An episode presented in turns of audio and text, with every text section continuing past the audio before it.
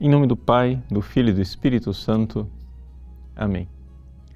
Meus queridos irmãos e irmãs, continuamos no belíssimo discurso do Pão da Vida e, a partir do último versículo do Evangelho de ontem, Jesus muda a temática, ou seja, continua falando de si mesmo como pão, mas começa a dizê-lo de forma mais explicitamente eucarística.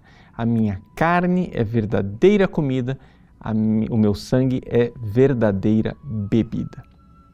Não poderia ser mais clara a alusão à Eucaristia. Na realidade, aqui nós devemos continuar aquela mesma meditação que nós vimos fazendo. Nós precisamos alimentar o nosso organismo espiritual, que foi plantado em nós no batismo como uma pequena semente, mas essa semente precisa ser regada.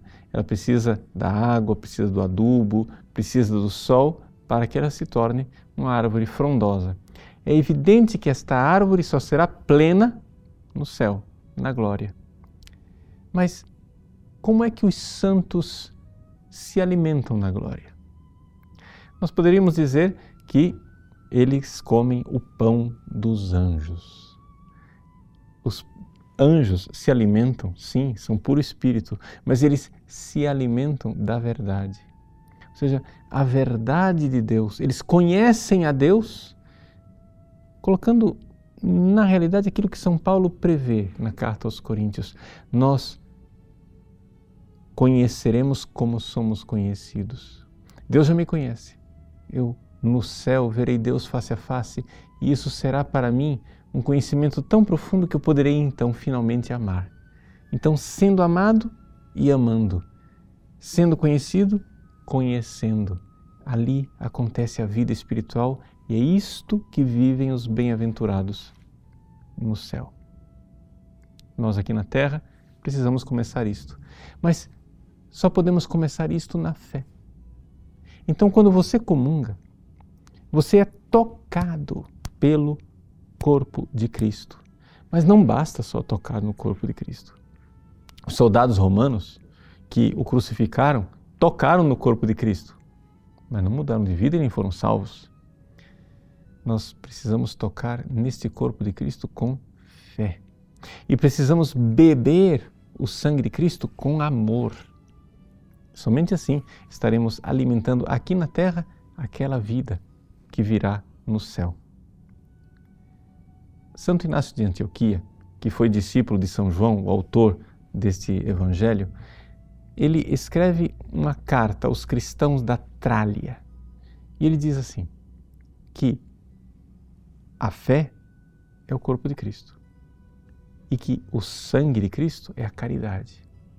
Essa união, essa identificação entre corpo de Cristo e fé, sangue de Cristo e caridade, pode parecer interessante e para algumas pessoas podem não gostar porque acham, não, está é, perdendo o realismo, padre. O senhor tem que entender que a Eucaristia é o corpo e o sangue de Cristo de verdade. Eu sei que é o corpo e o sangue de Cristo de verdade, só acontece o seguinte: quando você comunga, você entra em contato com este corpo e com este sangue de verdade por um espaço de tempo limitado.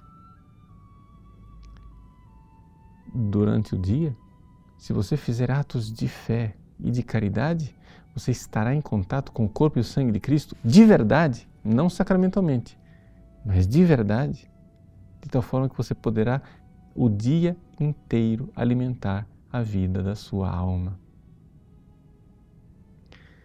Vejam, amarrando um pouco as ideias que eu coloquei nessa reflexão, vamos entender o seguinte: você precisa comungar e comungar bem para comungar bem, você precisa fazer um ato de fé no Cristo que está lá. Os soldados romanos não tinham fé, mas a hemorroísa tocou em Jesus com fé, ao contrário da multidão que apalpava Jesus sem fé e foi curada. Se nós tocarmos Jesus com fé, nós seremos alimentados espiritualmente. E se o amarmos, ali a fé se une à caridade de forma maravilhosa.